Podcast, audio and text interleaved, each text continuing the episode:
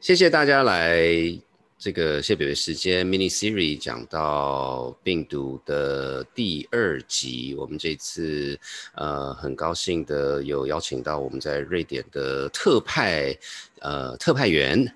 呃，Edward，那我们第一段是在呃三月底，三月三十号录音的。那当然，呃，现在已经六月了，所以我们呃前几天六月十号，请 Edward 也给我们一个现在瑞典的 update。那也这个大家可以听一下，真的很有趣，就是呃短短的。短短两三月的时间，瑞典从的状况也是改变很多的。我想这个是我们有很多可以学习的地方。那所以大暑假你听了有什么感觉吗？我觉得真的是猪羊变色啊！就是短短的、短短的不到三个月，那瑞典慢慢的从谷底爬上来。当然，他们还是有很多问题了哈。就是说，从每天确诊的人数来看。当然也还没有可以到所谓的所谓的 back to normal，那但是这个事态应该是继续往好的方面走了。那这段时间刚好台湾是反过来啊，但是从某个角度，我觉得我听完了以后，我我觉得给大家一点希望啊，就是说我们现在走的路，人家别人六个月、一年前都走过，所以我觉得反正就学习别人的经验嘛。呃，别人走在前面，这个时候我们动作慢一点。反反而是有有一点点的优势吧。嗯嗯嗯，对啊，因为其实，在很多地方，呃呃，其实不要说别的，所谓的台湾经验，其实就是所谓的 second mover，就是当那个老大哥，不管是日本、美国还是哪里，都都做好的时候，我们基本上就有一个很明确的 recipe，很明确的这个步骤。那我觉得也借这个机会，当然。这个学习过程还是很痛苦，大家都还是很辛苦。可是，呃，就像说，嗯，我们准准备打疫苗，因为说实话，大家如果有在注意新闻的话。去年年底见年初的时候，美国开始有疫苗，可是美国有疫苗跟开始有办法打疫苗，也花了将近六个礼拜到两个月的时间才才把事情搞定。那我们是不是可以在这个里面多学习到什么东西？那我想在瑞典这边，我们也听到很多类似的经验，所以这个真的呃，我们真的不用闭门造句。是是是，而且。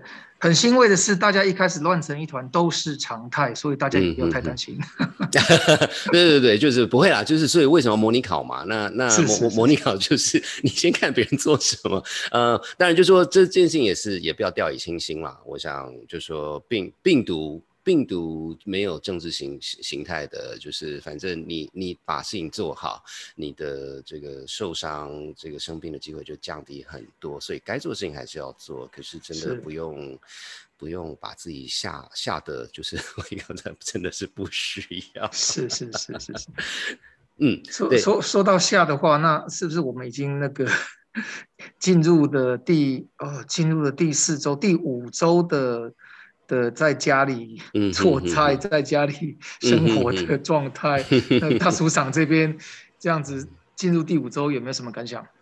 嗯，就是照三顿骂孩子这样子，呃，没有没有没有没有，而且这个这个这个这个自己孩子还还是还还是要照顾好这样，呃，其实其实还好，就是说，呃，跟我比较熟的朋友都知道，我这个是超级宅，我这个是宅的是很有名的。那那宅的很有名的其中一部分是，其实我是每天做饭，就是呃，我还有两个小孩子，三个人的三餐，我是每天基本上都是自己负责啦，呃，那。啊可是因为都是在家里上下班，所以就发现一件很有趣的事情。虽然我同样是三餐都是自己做，可是发现说，哎，怎么比平常还要忙？然后我就很纳闷，因为食物的量并没有增加。然后后来想，对。因为以前呢，中午小朋友就是带便当，就是便当我要帮他们准备好。可是 所以中午那一餐我不用清扫，不用不用再多多一次的工，所以所以中午中午的那一顿现在就基本上是我平我之前的这个两倍的工作量。所以所以后来想，哎，对耶，这还是蛮忙的呀。哎，那大叔讲呢？你那边你那边还好吗？你讲到两倍的工作量，我我我不知道这算不是公。算不算是工作量？你知道那个跟跟很多人一样，有时候晚上吃饭的话会会小酌一下那个一些红酒啊，或是白酒啊。那最近因为午餐也在家里解决，就是两倍的饮用量，你知道吗？所以那个，然后最近最近呃，老婆大人也觉得说他想要一起一起。共赢这样子，然后就忽然发现家里的 inventory 那个下降的速度还颇快的，对对，我也不知道为什么，我这我这种感觉是正常的吗？我突然觉得有某种程度的成就感耶。你是哪一方面？你说把酒酒处理掉的可能对对对对对对对啊 就是好像就就是有 progress 不管那个 progress 哪个方向有进步就有成就 我我跟你讲我现在那个心里那个就说呃在 lock down 之前呃我就是打点了一下就是说我如果一天喝一瓶的话我可以撑个一年。可是现在现在就是哎这个数字一下降好可怕，你现在应该至少至少变成半年而已，一样的道理啊。对啊，在家里的时间多一点，就多喝一点，真的很可怕。好，那所以所以还是请大家这个这个，就算是苦中作乐，也是呃，该喝酒喝酒，该吃饭的吃饭，然后该被小孩子骂的叫该被小孩子骂这样子，嗯，然后哎，那那个最最近呃，应该说我们上一集有讲到 A Z 是老 Lisa 来跟我们分享她打 A Z 的经验，然后这个时候呢，大树场就是很嫉妒，因为就突然间暗赞的人很多，然后这个。真的人漂亮，真好。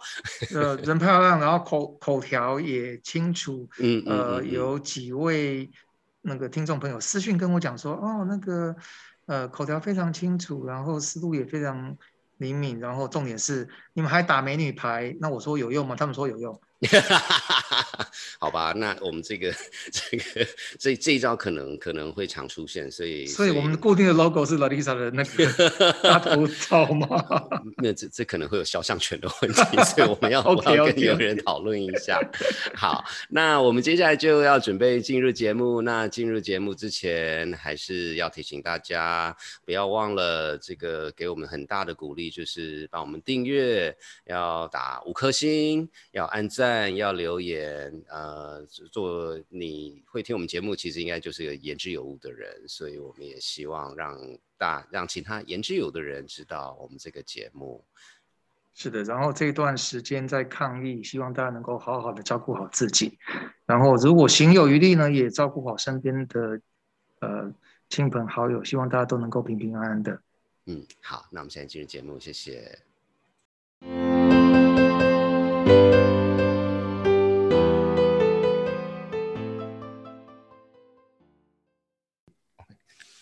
好，呃，各位听众朋友，谢谢大家回到我们的节目。那我们今天很特别的，请一位谢谢北北时间在瑞典的特派员，嗯，Ever，那资深特派员，资深特派员，对我们很难得的跟他连线。然后，因为他现在人在瑞典，大家要是记得的话，就是瑞典是呃当初整个呃这个 COVID-19 肺炎刚刚开始，少数。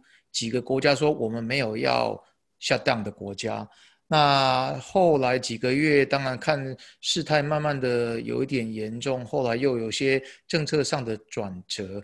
那我们很呃高兴的今天艾文能够跟我们参与，对呃跟我们分享他人在瑞典这一段时间的观察。那我们把时间先交给艾文，就说艾文可不可以麻烦你就是帮我们呃提供一些背景，就说当时事情发生。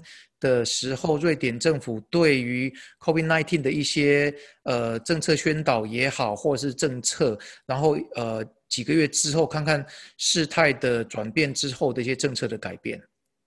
啊，大家好，大家好。呃，其实身为台湾人，然后住在瑞典，其实是非常幸福的，因为全世界好像只有台湾跟瑞典两个国家没有没有下档，没有，我都没有被影响到的，但是。做的方式却完全不一样。那其实瑞典在二零二零年大概二月初发现了第一宗案例。那第一宗案例是从武汉回来的生意人，哦，他是瑞典人。然后再来大爆发的时候，是因为三月，然后瑞典其实在第在三月有一个假期叫做运动周。那运动周的传统都是大家出去出国或者是在国内去去去滑雪去滑雪就对了。嗯。然后三月那个时候，意大利非常严重，然后瑞典人很多人去意大利滑雪，然后就带了病毒回来，之后就大开始大爆发的感染。嗯嗯。那其实，在台湾人的观点来看，瑞典政府做这些事情，事情都是慢半拍。那因为感染之后很久之后，他们才发现说，哎，要封锁意大利过来的人。哦，然后再再过一阵子，又又变得非常严重了，然后再封锁说其他其他地方其他地方不能来瑞典。嗯那慢慢的、慢慢的、慢慢的做这些封锁的动作。那接下来呢？哎，在当时，其实瑞典政府对于这个新冠新冠肺炎，它只是只是把它当成一个一个比较强的一个感冒来来来看待了。嗯。并没有很非常非常非常重视这个问题来。在在我的观点呢，那就变成说，其呃一般的人民也也不是非常重视这个问题。嗯然后当时嗯，他们建议就是说，只要勤洗手，然后跟大家保持适当的距离，嗯然后不要用手摸鼻子、眼睛、嘴巴，这样就可以保持，就这这样就可以避免避免被传染了。嗯但其实瑞典哎自由度太高了，那我觉得后来。后来，后来会整个大爆发，是因为说一些在呃老人院工作的人把病毒带到老人院去，那变带造成这个老人院的大感染。嗯嗯。那其实我们要看瑞典的数字，这一些数字，那死亡的大概都是七十岁以上的人，大部分都是七十岁以上的人，年轻人，但是得病的得病最多的人是在二十岁到四十岁的人。那这些人没有死亡，但是死亡的却是一些老年人。那后来瑞典开始做一些调整，因为这些一些死亡率啊，或者致病率都比邻近的国家来的高，他们做了一些调整，就比如说开始限制聚会的人数，哦，开始限制那个老人院探访的探探探访的人，然后那一开始其实瑞典的医疗器材也非常缺，他嗯哼，口罩买不到。嗯，然后一些一些一些消毒药品也买不到，嗯，有啊，所以那时候其实我我也不知道这是不是跟政府在在在嗯在说，嗯，口罩是不需要的。一开始政府说口罩是不需要，我不知道是不是跟这有关联，因为大家也买不到口罩。我想第一时间安抚大家对对，第一时间也也全世界的政府也都只能说口罩是没有用的嘛，因为如果说有用的话，大家也分配不够啊，也只能这样子就得过且过嘛。是的。然后，二零二零年三月是第一波感染，哦，我们这瑞典讲讲说是第一波第一波疫情。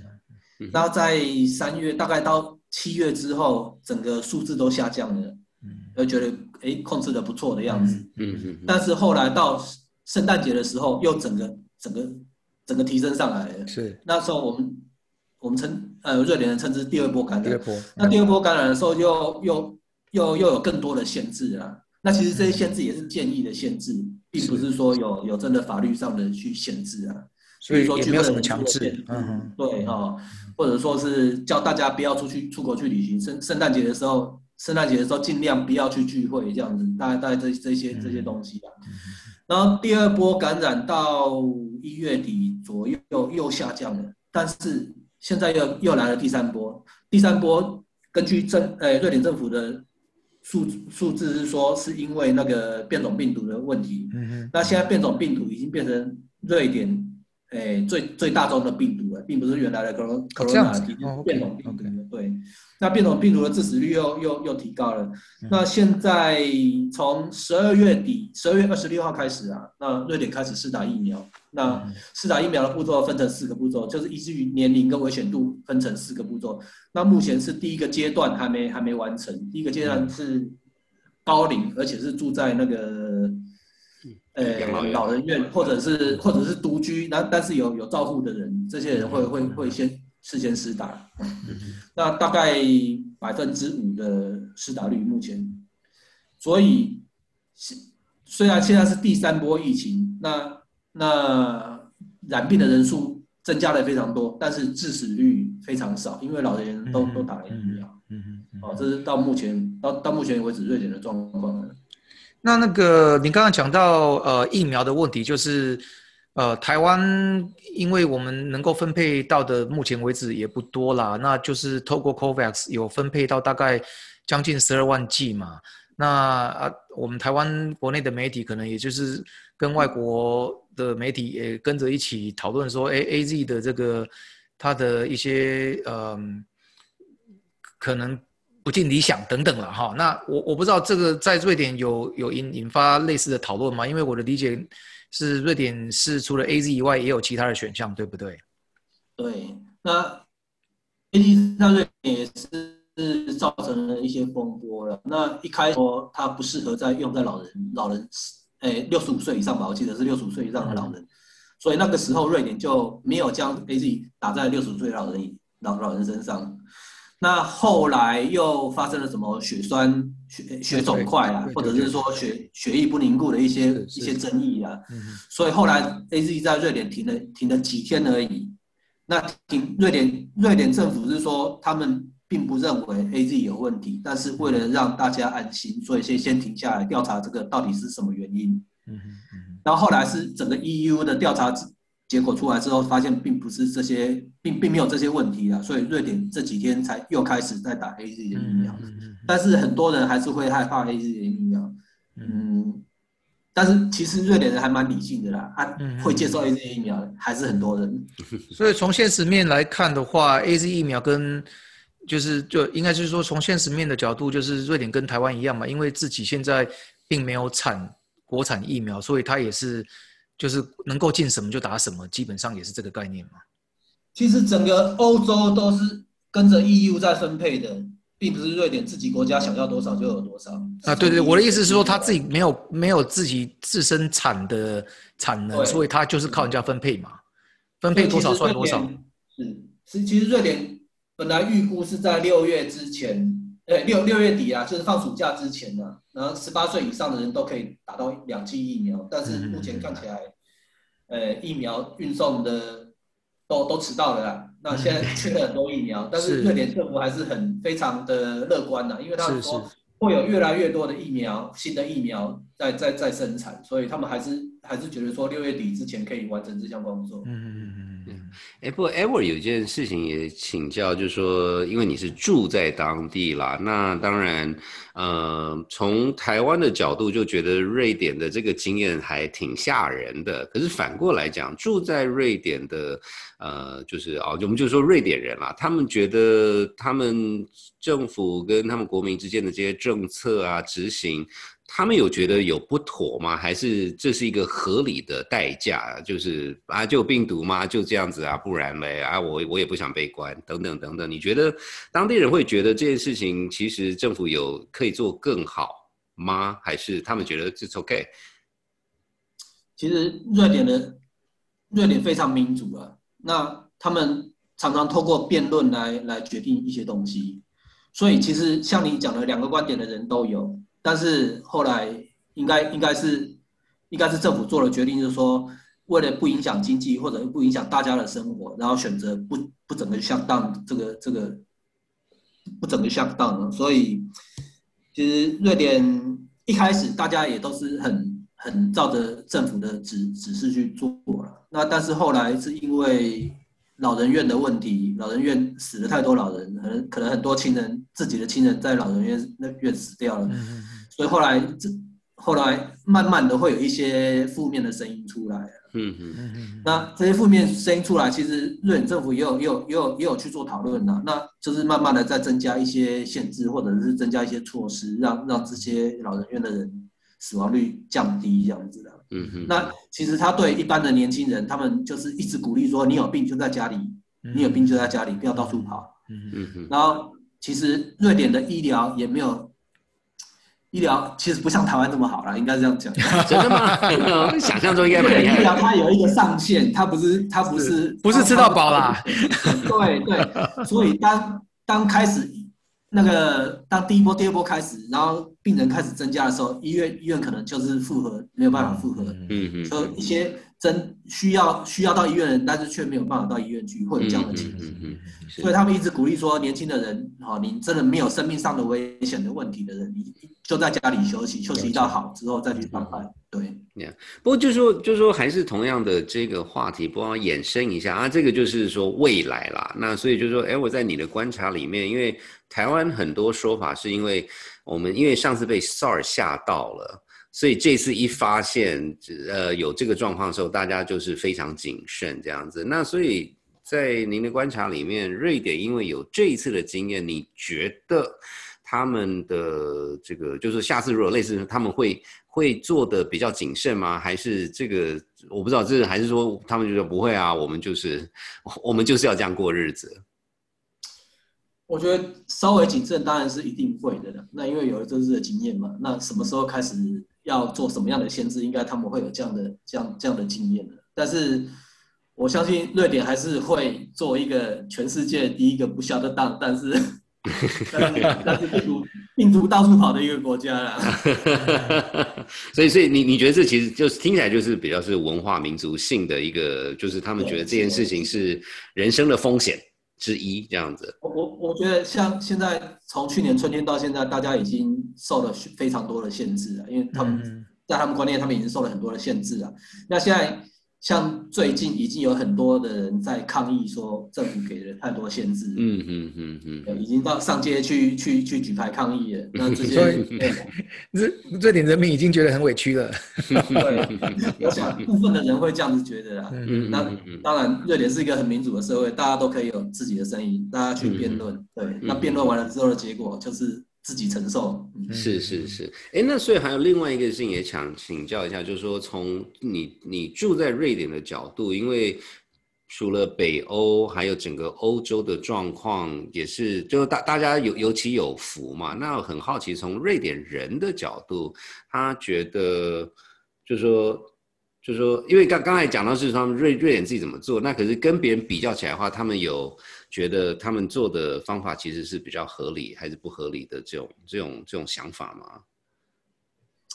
会，其实，在疫情开始之后，北欧这几个国家都在互相观察对方的动作。那有的国家会有比较强的限制，像一开始，其实在丹麦的限制会比较多。丹麦丹麦比比较早做一些限制的措施啊。那其实瑞典也都一直都在观察。那到最后变成说，瑞典的死亡率跟致病率非常高，变成说其他的国家来封闭了瑞典。嗯嗯嗯。那封闭了瑞典，其实造成一些物流的问题，然后再来还有一些，其实北欧北欧这几个国家其实是紧紧相连的，经济上是紧紧相连。很多在住在边界的人，譬如说瑞典，瑞典其实相对的便宜，瑞典瑞典居住相对的便宜。比如说住在瑞典的人在丹麦工作。或者在挪威工作，这些人受到的影响非常大，因为边界边界封闭了之后会受到影响，他没办法工作，没办没没办法赚钱，这些人这这些人生活就有问题。那其实后来这些政府都有做一些协调跟补贴了。那对，那其实大家都在互相观察，一开始大家都在互相观察谁的谁谁做的比较好，谁做的怎么样。那其实瑞典其实在这个数字上一直都不是很好看，在在北欧这几个数字都不是很好看，所以。大家人民会有一些质疑，说为什么隔壁做的比较好，我们我我们必须，我我们做的比较差，其实会有一些质疑。不过这也也很有趣啊，就是稍微再讨论一下，就是说人民觉得说为什么别人做的比较好，我们做的比较差，但是在同时他们也做了一个理性的判断，就是说我们也不想放弃太多的自由，所以这个还是回到那个他们自己对制度的一个平衡点啦。对对对，像像一开始，像去年春天呐，我们。像像我们过来的人，台湾过来的人，大家都一直在期待说，什么时候学学校会关掉？对，什么时候学校会停？是，但是瑞典它一直都没有停。小学、小学，诶，幼稚园、小学一直都没有停。但是他们的理论，我觉得也可以大家思考了。他说，如果小学停掉，那需要一些医护人员需要上班，他怎么照顾小孩子？确实是，确实是，确实是。他们的想法是这样子，嗯嗯嗯嗯嗯，所以小学一直都没有停，但是中学之后，中中学以上的哦，就开始建议说是远距教学，但是他也没有停课，就对了。是是是是，所以还是一个很理性的一个很多的这个思考的背政策的制定的背后是有些理性的思考啊。是的，是的，我觉得并不是完全、完全、完全对啊。其实跟我们的想法是不一样，但是并不不完全完全不对的啦。好，那他有他的逻辑啦。对对对，那总总之，台湾也好，瑞典也好，我们都应该珍惜我们现有的医疗资源啊。听起来是 两个国家都不是太差啦，所以我们这点我们感恩惜福。真的真的真的，台湾特别要感恩惜福啊！谢谢，对对对对对。听众听众听到这个应该有点鼓励啊。最最近台湾都都都都很臭屁这样，我们台湾很好呀。所以，所以我们今天时间可能就先到这边。我们非常感谢 Edward 分享他在瑞典的经验。谢谢 Edward 这个从瑞典，谢谢谢谢你们，谢谢你们，谢谢，拜拜喽，拜拜。各位听众，大家好。距离小弟上次三月底录制有关瑞典对抗 Corona 病毒的访谈，过了一段时间了。到目前为止，台湾跟瑞典的情况似乎都有所转变。上次录制节目时，刚好是瑞典所谓的第三波感染高峰，每天都有七到八千人感染。不过死亡数字因为老年人开始试打疫苗，所以维持在每天二十到三十人，比年初的时候下降了许多。今年初呢？全世界所有国家都开始使用政治力量或商业力量抢购疫苗，不过初期碍于产能不足或是产地国禁止出口，导致疫苗大量缺货。瑞典本来的政策是在七月前完成十八岁以上所有人施打疫苗，让大家能安心度过暑假。不过目前只是达到四十岁以上这个目标，确定要跳票了。瑞典刚开始打疫苗的时候，也遇到了一些问题。啊，跟台湾一样啊，就是大家不按照排队来打疫苗。那还有就是疫苗不足，还有工作人员不足，所以施打的速度非常缓慢。不过经过一连串的调整，加上后来疫苗供货正常，目前每天可以施打五万人。那瑞典使用的疫苗呢，有 AstraZeneca。Moderna、Pfizer 都有，但是数量上以 Pfizer 为大宗。争议性的 AstraZeneca 在欧洲出现疑似血栓症状之后，在三月十六号暂停施打。不过，经过欧洲药品管理局确认确认之后，三月二十五日重新施打，但是仅开放给六十五岁以上的人施打。瑞典的疫苗施打顺序有明显的规范，主要是按照年龄。哦，还有另外就是参考医相关的医护医护照护人员也有优先的权利，施打必须上网或电话预约。年初也出现了一些插队施施打的丑闻，哦，那这个就是因为这个这个事件像像是公所的人员说药剂快要过期，所以就擅自决定施打自己及家人。那这件事情受到广。广泛的讨论，当然相关人员得到了惩处，但也演绎出下次遇到相同的情况的时候的处理方式。另外呢，瑞典在抗疫一年多来，从一开始各项各项医疗物资缺乏，像是没有口罩、检测人员不足、检测器材不足，到现在完全不缺乏，然后还到处铺设了。筛检站有疑似症状或者有接触感染者的人都可以上网申请，然后开车到检测站，他会给你一个自己检测的设备，你自己在在车在车子里面检测，然后将检体送给送送给这些检测人员去去化验。那还有方法就是说，他会派快递将检测器材送到家里面自己检测，一样是交给快递人员再带回去，然后隔天就会知道结果。因为疫情趋缓，目前每日确诊人数下降到一千人以内，每日死亡人数也下降到十位以下，所以瑞典决定开放放松限制。放松的过程呢，分成五个阶段。依据当时的感染状况而决定。第一阶段已经在六月一号开始了，室内群聚人数可以提升至五十人，户外群聚人数提升到五百人，酒吧可以营业到晚上十点半。然后暑期暑期的正暑暑期的所有营队活动可以正常的进行。那第二阶段预计在七月一号实施，届时将会在各种不同的活动提高参与人数的上限。那另外呢？欧洲推出了，欧盟推出了 Corona 数位护照，哦，这个数位护照载入了疫苗接种证书，然后还有测试的证书，还有一种叫做 Cor 呃 Covid 呃 Corona 康复者证书，作为欧盟内欧盟内旅行的文件证明。所以预测今年夏天开始，欧盟内的旅游会开始慢慢的复苏。